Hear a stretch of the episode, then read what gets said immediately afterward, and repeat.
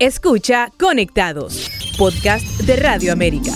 Episodio 11 con el ministro de Seguridad, Ramón Savillón. Conectados. Conectado. Análisis. Entrevistas a profundidad con actores de la vida nacional, temas sociales, país y política. Moderado por la periodista Marilyn Méndez. Podcast Radio América HN en Spotify, Deezer, Apple Podcast. Podcast Radio América HN. Hoy en Conectados conversamos con un alto funcionario de los más informados del país, creador de la política de seguridad en Honduras, hombre de confianza de la presidenta Xiomara Castro. Bienvenido a Conectados, un podcast de Radio América, comisionado Ramón Sabión, secretario de Seguridad y también abogado. Eh, muchas gracias. Un enorme placer eh, que construyamos esta, este capítulo de su de su importante eh, trabajo. Eh, esperamos que este sea una reunión productiva eh, para ustedes, para el pueblo hondureño. Sí, queremos saber algunos temas de su trabajo, pero también Ramón Savillón como hondureño, además de su extensa hoja de vida, es un hondureño que salió al exilio y que tuvo la dicha de regresar al país. ¿Qué significa volver a Honduras para usted? Para mí es un, siempre he dicho, es un, compromiso con Dios. Eh, y mi compromiso con Dios es servir al pueblo hondureño en toda su protección y en todos los servicios de justicia. Soy un servidor eh, del pueblo y para mí esa es la, la realización plena como funcionario del orden público que me formó a partir de 1980 cuando inicié los trámites de de entrar a esta carrera de, la justicia, eh, tanto en el orden protectivo como en el área investigativa. Y pues ahí hemos adquiriendo también el, eh, pisando el terreno de la abogacía, pero nunca he ejercido eh, en forma privada, sino que ese conocimiento ha estado al servicio del pueblo. A 10 meses de gobierno, ministro, vemos actividad principalmente en el tema del combate a la extorsión. ¿Qué es lo que está pasando? ¿Se les había salido de las manos este tema? Bueno, recuerde que es un tema bastante fuerte si uno se va a sus orígenes, la génesis de las causas del delito. usted sabe que la, mayoría de, las personas que están que participan en ese, delito eh, tienen alguna historial atrás. Eh, si usted se va a la base social de ellos, eh, hay una tareas, una serie de tareas dejadas eh, dejar de hacer por los gobiernos desde antes.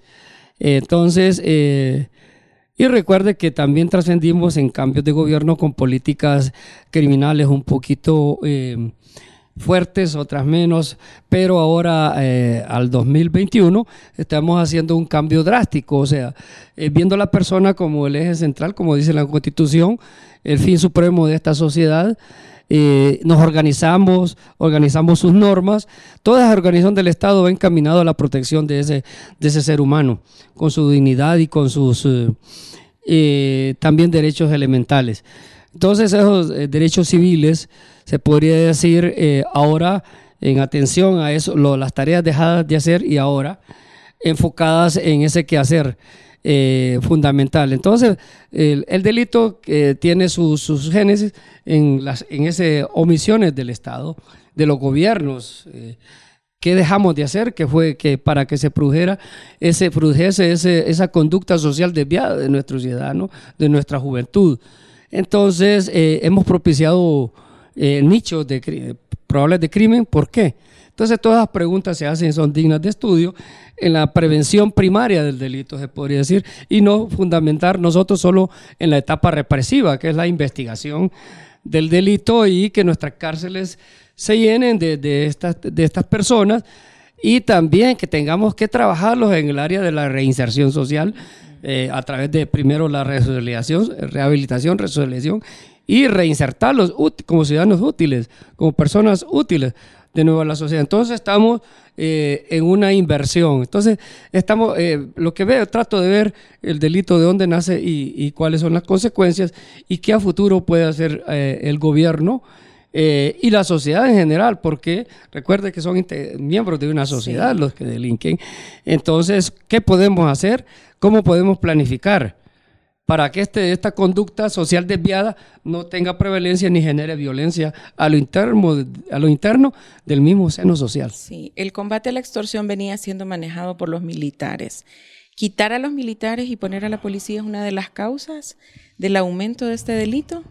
Bueno, recuerde que siempre que hay, hay eh, las políticas, eh, la política criminal del Estado se configura, de, a veces los gobiernos hacen un direccionamiento pero este gobierno pues eh, atiende a esa a la normativa social, en primer lugar, mediante la creación de una política pública eh, que es un es estratégico, transversal a nuestra actuación, que es el policía comunitaria. Entonces, ¿cómo articulamos esa sociedad con su policía? y cómo vamos eh, sacando los puntos de, encuentro para la solución de la problemática. Entonces, un nuevo modelo, estilo democrático, no basado solo en lo represivo, sino también en la prevención y control delito, del delito. Entonces, eh, cosa que fue distinta en, las administraciones pasadas y, hablo desde 1900, de los años 50 a la fecha. Eh, es bien importante hacer esa, esa dimensión porque está hablando de más de 70 años.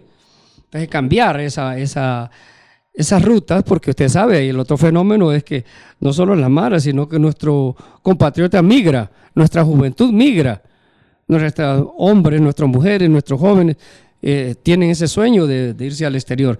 Cuando debería ser fortalecer las políticas eh, eh, de retención del talento humano valioso que se va fuera de nuestro país. Hay muchas denuncias, ministro, sobre la colusión de policías con grupos criminales, de extorsionadores y narcotráfico, hasta señalamientos de miembros de la cúpula policial con estos grupos. ¿Qué explicación hay a 10 meses de gobierno de esto? Eh, bueno, no, no, no proviene solo desde ahorita, proviene desde mucho antes, pero eh, yo siempre lo apunto de que, que ojalá que las personas no se, no se den para tergiversar una a una institución ni a una persona que es dañada en su imagen. Y cuando hablamos de respeto, eh, debemos también tener respeto al debido proceso, que hay personas sea investigada correctamente y también eh, que sea, si es meritorio y si los hechos investigados así lo meritan, eh, someterlo a la, justicia. No hay mejor proceso de, de limpieza o de perfeccionamiento de la organización policíaca que sometiendo a sus miembros al debido proceso en atención a las normas eh, que garantizan que garantizan un proceso fiables dirigidos en base a una verdad técnica y científica bien sustentada a fin de que los jueces tengan eh, esos juicios de culpabilidad o, o también en, en el área administrativa nosotros los podamos despedir en legal y debida forma. Sí, sabemos que no puede revelar detalles de su estrategia de seguridad, pero ¿qué puede compartirnos sobre su trabajo que pueda devolverle a corto plazo la paz a este país? Eh, recuerde que lo, primero es el compromiso de, todo mi saber eh, para brindarlo a la población. Eh, durante mi vida he sido un técnico de seguridad ciudadana, ya desde 1980 que inicié los procesos de de, para ingresar a esta carrera ha sido una constante en mi vida hasta, hasta la fecha de hoy. Siendo un adolescente entré a esa, eh, bajo ese reto. Entonces, mi compromiso con el pueblo, pues como le repito, eh, es frente a Dios para, y servir al pueblo, dando las capacidades, eh, la experiencia que me ha dado. Hoy estábamos haciendo un, una reflexión que el señor director fue la, primera vez que yo ingresé como comandante cuerpo y tenía las primeras cuatro promociones. Y las siguientes que siguen fue las que entré la segunda vez. Entonces hay eh, casi 10 promociones que las conozco. Entonces, ¿qué me hace eso? Esa asertividad en conocer a sus miembros y ponerlos a trabajar cada quien en, su, eh, en sus talentos. Que cada quien eh, brinde a la, población todo ese, ese ciclo formativo con que se le con conocimientos que se le dieron habilidades, se le dieron destrezas y sobre todo que la, la, academia lo impregnó de un, como un servidor público y esto debe estar al servicio. Y mi, mi compromiso, pues, como le digo, organizacionalmente, es tener una organización limpia, eh, y eficaz en pro de la, del pueblo hondureño. Sí, hablando un poco de, su hoja de vida, ministro, ya han pasado varios años de la captura de varios grupos de narcotráfico, especialmente los hermanos Valle Valle, en el occidente del país. Regresemos a 2014. ¿Qué papel jugó usted como funcionario público en ese proceso? Bueno, el recuerdo fue toral, fue la decisión, eh, y le voy a decir, fue el único funcionario de Estado que estaba, estuvo al 100% con la convicción de que había que cumplir esa orden judicial. Fue una orden de captura eh, se dieron ciertas características, pero nosotros también habíamos caracterizado el entorno que había alrededor de este cumplimiento de esta disposición judicial. Sabíamos la implicancia que había, no solo en esa, sino en el resto de los otros otras órdenes de captura, porque creo que fueron alrededor de 13 importantes, más otros que vinieron, pero eran hondureños que venían hacia Honduras para afrontar la justicia, pero también el compromiso de Estado de someter los hondureños a la justicia de otros países. En este caso nos tocó con el gobierno norteamericano y, cumplir con esa orden de captura eh, fue bastante difícil, bastante confrontativo. Eh, unas visibles y la mayoría de ellas invisibles, eh, que uno se llevaba los dardos y, y, tener la coraza en la espalda, y, pero también con la conciencia limpia, con la fe en Dios de que podíamos hacer las cosas. Y como, con, como hondureños y como servidores de justicia podemos ser entes de cambio y tener esa fe, esa certeza de que iba a ser un, algo en beneficio del pueblo hondureño. Y creo que así lo fue para el pueblo, eh, primero en, en, su protección en cuanto a la distribución de drogas, Segundo, en cuanto a una burbuja económica que se creaba, que es mentirosa, se ve el narco y se cae la, se cae la, actividad socioeconómica de una zona. Y, también el tercer elemento, pues, eh, es que no puede ser una actividad socioeconómica ni, ni social sustituto. Narcotráfico nunca puede suplantar lo que verdaderamente una sociedad democrática quiere. Y esto nos eh, comparte el elemento de...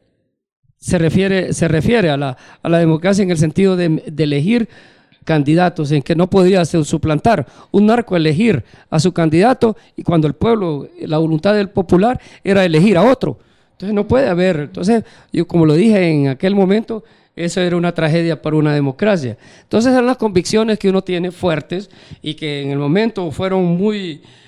Eh, reflexiones muy válidas y ahora el tiempo nos ha dado la razón, pero obvio, no está hecho, Recuerde que hay nuevos desafíos y nuevos retos. Eso le iba a preguntar, ¿cómo está el occidente de Honduras hoy en día a diferencia de 2014? Bueno, eh, nosotros hemos hecho algunas situaciones, unas evaluaciones y nos da optimismo y eso, como le, repito, si habían condiciones socioeconómicas eh, mediante una economía del narcotráfico, una economía burbuja, que cuando se pincha eh, desaparece. Entonces ahora han aparecido ya algunas eh, eh, unas actividades socioeconómicas ya sanas eh, que están caminando, pero no, obvio, hay que, hay que seguir el, el, trabajo, el proceso, porque estos cambios no son de la noche a la mañana, pero sí creo que hay un repunte positivo en la zona, ya tomando el verdadero curso que debe tener una sociedad organizada. Pero sigue siendo Occidente el foco rojo del narcotráfico. No, ahora, hoy en día, el mapa de por ejemplo, en tráfico es eh, distinto. Eh, también en producción es distinto. Usted ha visto las plantaciones de coca innumerables. Ya un país de tránsito ahora es, país productor. Pero hay que decirlo que muchos países de Latinoamérica lo son también. Y en, y en América hay. Porque recuerde que hay otras políticas públicas en materia de, de, de narcóticos donde hay sociedades de que ya tienen el uso recreativo entonces eso han legalizado prácticamente Uruguay. Eh, es uno de los países eh, nuevos que se ha incorporado y así hay otros países que están en Europa, ya hay otros, muchos más países que tienen uso médico o recreativo o terapéutico, como se le llame. Así que eso modifica un poquito nuestra posición. Sin embargo, la lucha en Honduras pues está bajo la perspectiva de la represión por cuanto es un ilícito y para hacer los cambios debe ser eh, algo que digno de un estudio técnico científico para que nos lleve a la toma de decisiones eh, eh, correctas a favor del pueblo hondureño. ¿Está en la agenda de este gobierno la legalización? Eh, por lo pronto no he escuchado nada de eso al respecto. Eh, ministro, hubo muchos rumores del dinero incautado a los Valle Valle en 2014. Incluso intentaron vincularlo a usted con esto. ¿Qué fue lo que pasó exactamente? No, esas son eh, personas bocazas, digamos yo, alejadas de toda realidad, eh, que ignoran los procesos. En primer lugar, eh, quiero decirle una cuestión, que yo estaba enfocado en la captura de ellos. Y por virtud que era a mí quien me seguían, tanto en la forma técnica como en la forma física, yo traje mis, mis dispositivos electrónicos, estaban en un sitio. ¿Por qué? Porque si me seguían a mí, podrían seguir las fuerzas de, que, que iban a operar en estas capturas. Eh, yo estuve, eh, de, bueno, imagínese, ponga Tegucigalpa y ponga el espíritu Copán, qué diferencia física había. Sí. Y si no tenía comunicaciones, absoluto, ya los procedimientos estaban, estaban dados, no había ningún eh, vínculo o comunicación mía, excepto solo habían dos, dos situaciones en las que yo podía intervenir. Una, si en un caso de muerte del, de- del equipo, o si necesitaban apoyo adicional. Es la única forma en que podía romper esa, esa. Entonces nunca estuve vinculado, que le repito, físicamente a la escena. Y la entrega de los, de, de- de la, de la del dinero encontrado, eh, habían otros miembros de, de- la DAI que también estaban en la escena. Entonces, ¿cómo va a permitir una cuestión? O sea, dos puntos, alejado físicamente, abstraído en- eh, incluso en comunicaciones. Y lo otro, que el, el procedimiento fue entregar ese dinero directamente a la fiscal. Sí. A la fiscal y, y así el curso. Pero yo no tuve nada que, que ver, sí supervi- mandé a supervisar que hicieran todos los protocolos y la cadena de custodia, el conteo, por la OAVI, todo eso era de observancia porque era, era que ver con celo eso.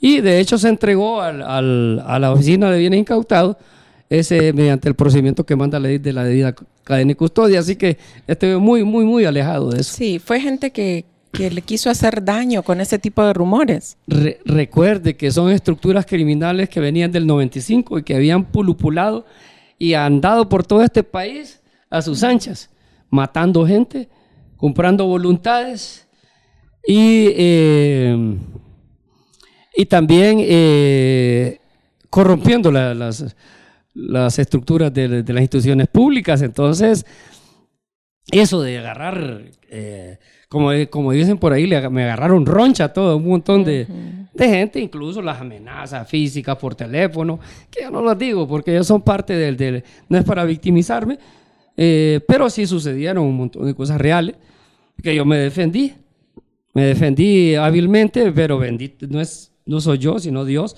que me inspiraba a, a tener ese- esa protección y esos cuidados porque hay que tener prudente, prudencia. Entonces recuerde que esas estructuras que habían casi 20 años en el país y con miles de millones de dólares, incluso no crea que es tocar un, como dicen por ahí, voy a hacerle la cúpula, no es cualquier cinco yuca, como dicen, tocar a alguien ahí simple y llanamente. Son Sí. estructuras fuertes y- Grandes. Y, que el Estado, usted ve, ¿quiénes son los que están allá del Estado? Las Eh, máximas autoridades. Entonces imagínense yo que era un, un actor de tercero o cuarto grado en importancia en el país, hacer eso era someterme a, a cualquier tipo de cuestiones, Sí. pero no, mi conciencia la tengo limpia, mis actos de, de justicia están ante Dios y la justicia terrena pues no hay ninguna, ningún caso tipo de, ni tengo ningún en mi adentro, ni ningún pesar por nada de eso. Y le preguntamos porque siempre es bueno eh, aclarar ese tipo de rumores. ¿Cree que usted puede ser catalogado como un zar antidrogas?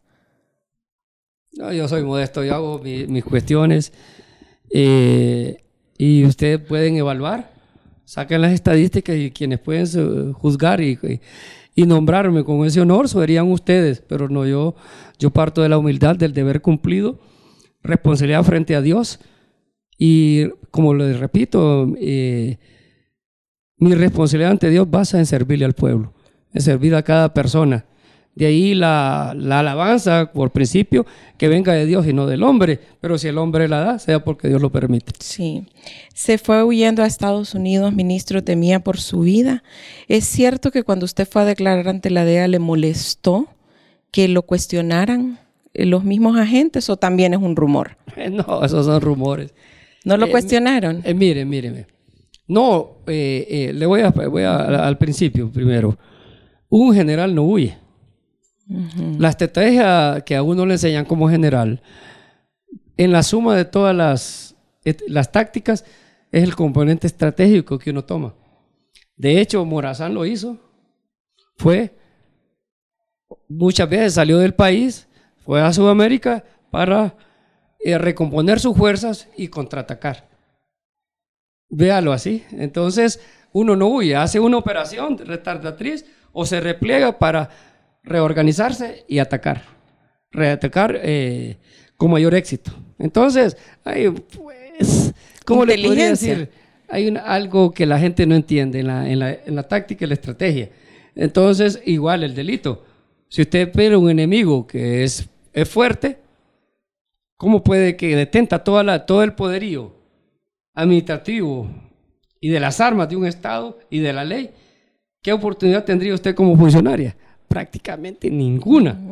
Entonces, muy sabiamente, usted se retrotrae, se reorganiza y ataca. Sobre el otro tema, eh, no estaría aquí si hubiera ocurrido eso. Sí, quizás la misma gente malintencionada. Toda la gente. Eh, lo que existen son métodos investigativos. Sí. Igual, yo puedo como funcionario está en investigación. Otro, a otro. Yo le puedo preguntar a él tal cosa, eh, tal cosa, repregunto. Lo mismo con los. Le repreguntaba a ciertos actores de ellos mismos, esto y esto y esto y esto. No, esto, es así, no, esto es así. Hay un intercambio porque esa es una verdadera investigación criminal que la gente no entiende. Son métodos investigativos que son correctos, apegados a la técnica eh, científica y a la técnica legal. Igual, ministro, un director de la Policía Nacional, todos son investigados, igual que ustedes como ministros por otros países, en este caso Estados Unidos. Bueno, y, le voy a decir, no solo Estados Unidos, hay otros países. Hay otros países. Entonces, uno sabe, si, si usted cree que yo pudiera haber vivido siete, años en Estados Unidos si hubiera tenido algún problema, yo no hubiera regresado, ni hubiera sido avalado, ni, ni ratificado. Probablemente eh, no estuviera así si tuviera un ápice de, duda. Entonces, no, no, mis actos fueron transparentes, fueron de coordinación total con los gestos investigativos, no solo de Estados Unidos, sino de, Europa y Sudamérica. Sí, sobre este tema, ministro, para ir culminando con este tema, la captura de Héctor Emilio Fernández Rosa, alias Donache. ¿Es cierto que esta captura fue el detonante para que iniciaran los desacuerdos suyos con el expresidente Juan Orlando Hernández? Eh, bueno, recuerde que la persona que usted menciona eh, fue un, frente a frente, como podría decir, eh, en que había primariamente una cuestión, una, una cuestión toral, estábamos rompiendo el status quo de más de 20 años. Sí. Y romperlo no fue fácil, enfrentarse a las personas esas no fue fácil y al enfrentarme, pues tuve la decisión en, mi, en mi, saber eh, decirles a las personas, ustedes están equivocados. Eso no es una operación, eso es simplemente y llanamente el cumplimiento de una orden judicial que se llama orden de captura. Y la constitución dice que había que cumplir, eh, resumidamente, cumplir todas las disposiciones emanadas de autoridad competente. Y esa era una un ente del, poder eh, judicial que emanaba una disposición. Entonces yo tenía que cumplirla, eso no es una operación. Y no debe haber consultado con nadie, porque la el artículo constitucional faculta al director de policía al cumplimiento de ese. Y yo lo dije, es delito entorpecer el cumplimiento de esta orden de captura. Así que esa es mi posición y desde el punto de vista democrático, ningún poder puede interferir en el, accionar de otro poder. Pueden ser complementarios o coordinar, pero no, no restringir el accionar uno del otro, salvo en la forma prescrita que ojalá que el Estado se organice y hay una Corte Constitucional para que derimen las controversias suscitadas entre tres poderes del Estado. Ahí fue donde empezaron los desacuerdos con el expresidente. No, ahí terminaron los desacuerdos. Ahí terminaron. ah, ya. ¿Y dónde empezaron? llegaron a la cúspide, a la cima. Sí. ¿Y dónde habían iniciado? Oh, desde antes del tratamiento de las maras y pandillas. Que yo tenía una, una férrea posición. Y, esto, mire el tema hoy, cómo se revierte contra un país. Yo tenía la razón. Y restando la razón, que hay una extorsión ahora. Y que ahí estamos, otra vez la historia bendito Dios, me llamó a volver a tratar el tema eh, en una forma ya más fuerte. Sí. ¿Qué opinión tiene sobre los cuestionamientos de que usted es un ministro con capacidad solo para capturar extraditados? Así dice la gente, ¿verdad? Le da risa. Sí, me da risa porque vaya, justamente ahorita atiendo una cuestión de, extradición, relativa a extradición una extradición de, otro, de otra persona que ya está capturada y solo, solo lo atendí tres minutos. ¿Y cuánto tiempo tengo de estarlos atendiendo ustedes para hacer un, un parangón? Y de antes vengo a atender otro medio de comunicación una hora. Entonces, eh, dentro de, esa vía de, de, la medición de tiempo, eh, no es cierto, hay muchas cosas que yo distribuyo. Recuerde que un claro, yo le traslado le decía a las generaciones que tengo ahorita, que es ocho, yo era, eh, fui su instructor y, y con este cuerpo en diferentes épocas, yo les trato de trasladar toda mi experiencia a ellos. Pero yo no ando en el campo. Yo tengo la relación política estratégica de, de, la Secretaría de Seguridad. Es decir, yo me 298 alcaldes, 18 eh, gobernadores políticos. Tengo todo el gabinete de gobierno con el que coordino. Eh, tengo todas las instancias de del COEP, de, de, las fuerzas vivas, de los sectores de cámaras, eh, patronatos, mercados. O sea, tengo una relación política estratégica. Esa es la, la figura de un, de un ministro. Pero allá en el fondo hay un poquito de, de, de un ítem que se llama extradiciones, que también la cumplo, pero eh, uno solo delega una estrategia y los demás órganos operativos, como es la, la Policía General, lo cumple. Gracias a Dios, mi direccionamiento estratégico ese, eh, ha dado resultados, de hecho casi 14, en el sentido de los que salieron y los que entran eh, en este año. así que creo que como país estamos cumpliéndole al pueblo frente a otros estados. Sí, y es que se dicen muchas cosas de usted, ministro. Por ejemplo, ¿es cierto que Estados Unidos tuvo que ver con su nombramiento como secretario de, Seguridad?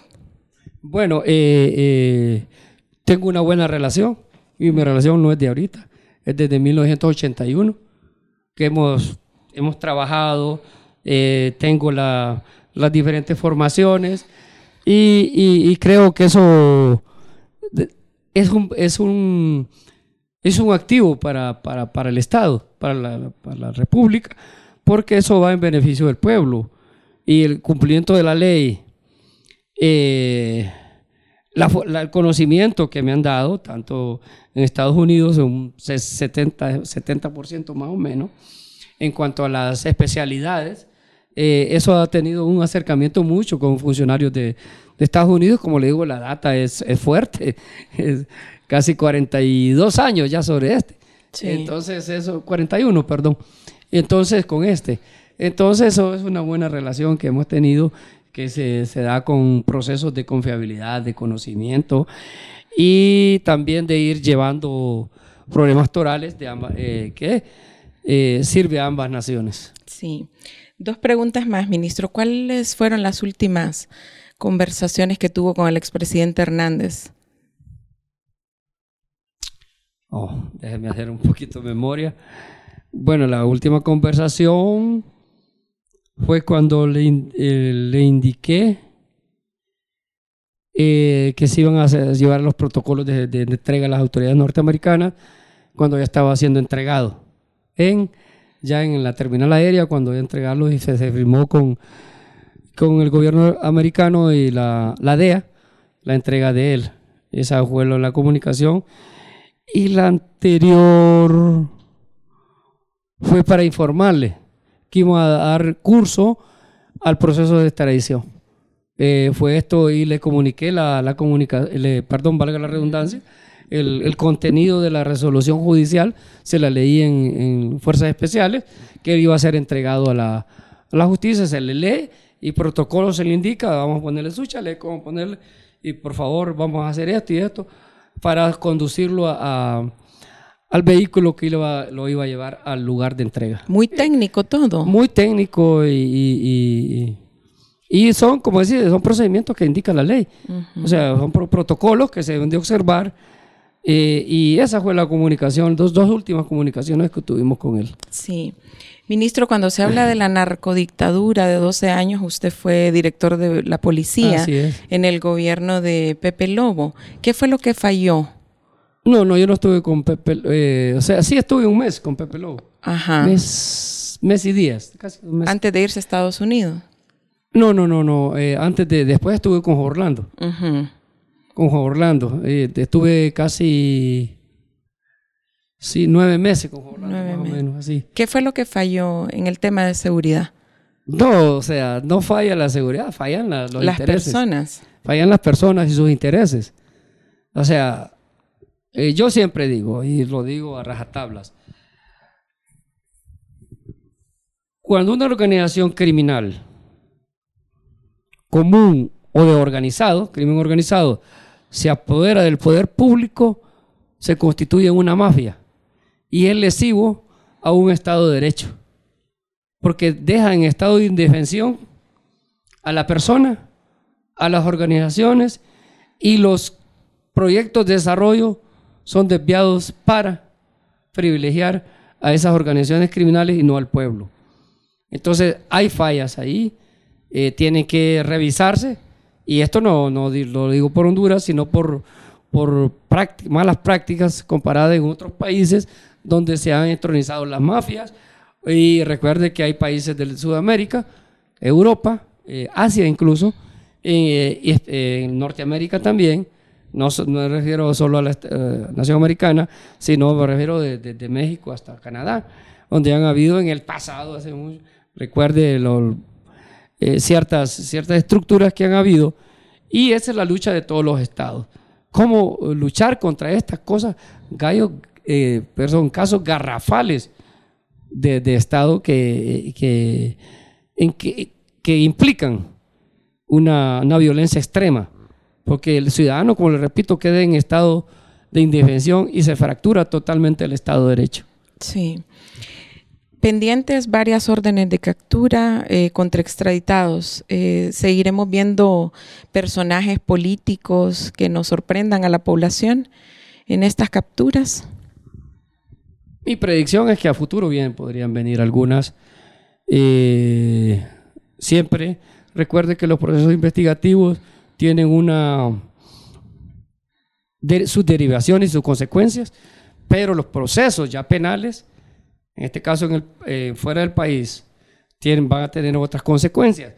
Todo, todo, bueno, yo creo que ustedes saben cuál es la metodología que aplican los, los fiscales en Estados Unidos y que son llevados bajo la anuencia de un juez, perdón, de un juez, y eso podría devenir en más extradiciones contra otras personas. Sí, y culminando, ministro, en ese tiempo que estuvo fuera del país, ¿a qué se dedicó? ¿Qué estuvo haciendo allá por Estados Unidos? ¿Estudió? ¿Qué hizo? Muchas cosas y solo puedo decirle que fue servirle a Dios, servirle al pueblo y pensar siempre en el retorno y preparar, Dios me preparó para regresar. ¿Qué mensaje le envía a los hondureños ansiosos de vivir en un país en paz y con seguridad? Mire, la, repetía hoy y alguien dijo por ahí que la seguridad era un imperativo categórico que corresponde a todos los hondureños. Todos debemos buscar hundirnos. Los hondureños, eh, siempre esta sociedad ha sido distinta al resto de Centroamérica hemos resuelto nuestros conflictos, nuestros problemas de, forma distinta y no con, otros procesos de paz. Nosotros podemos, los hondureños podemos unirnos y en esta época del amor fraternal, de regocijo con su Dios y también la cohesión social que, debemos buscar para buscar esos estadios de paz y tranquilidad que nos merecemos todos los hondureños. Yo creo que unado a esto, si vemos en, en la abordaje integral de la administración del Estado, debemos buscar esa etapa de prevención y control del delito que qué? Se va a reducir en que usted tenga buenas oportunidades, no solo profesionales, no solo de trabajo, sino en la realización personal de cada quien, para que usted pueda realizarse como persona.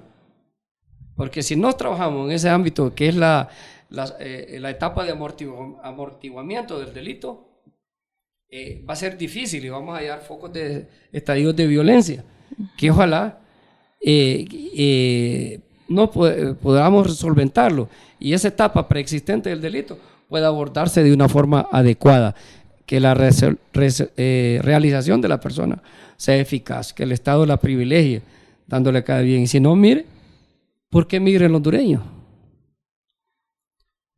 Dicen la extorsión, algunos, poquito puede ser pero de trabajo también. Pregúntele si tenía trabajo. Pregúntele si tenía vivienda. Pregúntele si tenía oportunidades de beca.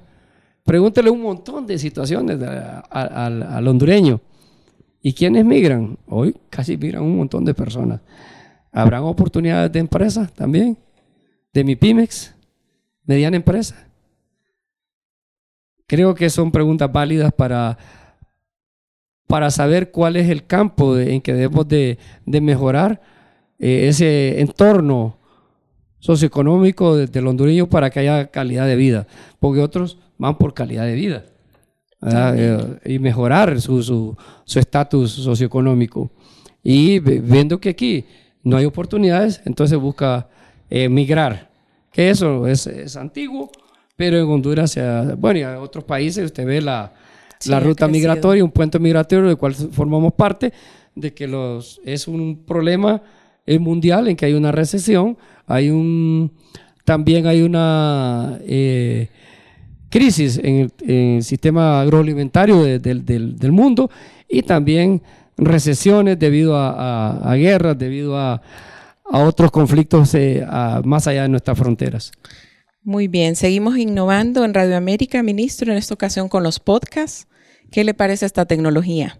No, muy bien, me alegro que haya innovación, haya cambio y que eh, tengan éxito eh, en esta en esta emprendurismo que ustedes tienen y esta nueva, esta, esta nueva diversificación de, los, del periodismo y, y, esto pueda pues abrir la mente de muchos, que tenga efecto reproductor y que para ustedes sea éxito también y ojalá que tenga el impacto adecuado eh, para la sociedad y para ustedes mismos que son han hecho posible este proyecto. Sí, agradecemos la plática con el secretario de Seguridad, el comisionado Ramón Savillón. Un gusto tenerlo en Conectados.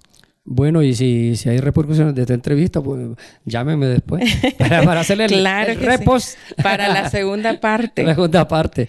no, muchas gracias. Dios los bendiga y un abrazo. muchas gracias por la entrevista. Seguimos innovando, llegando hasta usted por las plataformas de Spotify, Apple Podcasts y Deezer con Conectados, un podcast de Radio América. Mi nombre es Marilyn Méndez. Hasta pronto. Conectado. Conectado. Análisis. Entrevistas a profundidad con actores de la vida nacional, temas sociales, país y política. Moderado por la periodista Marilyn Méndez. Podcast Radio América HN en Spotify, Deezer, Apple Podcast.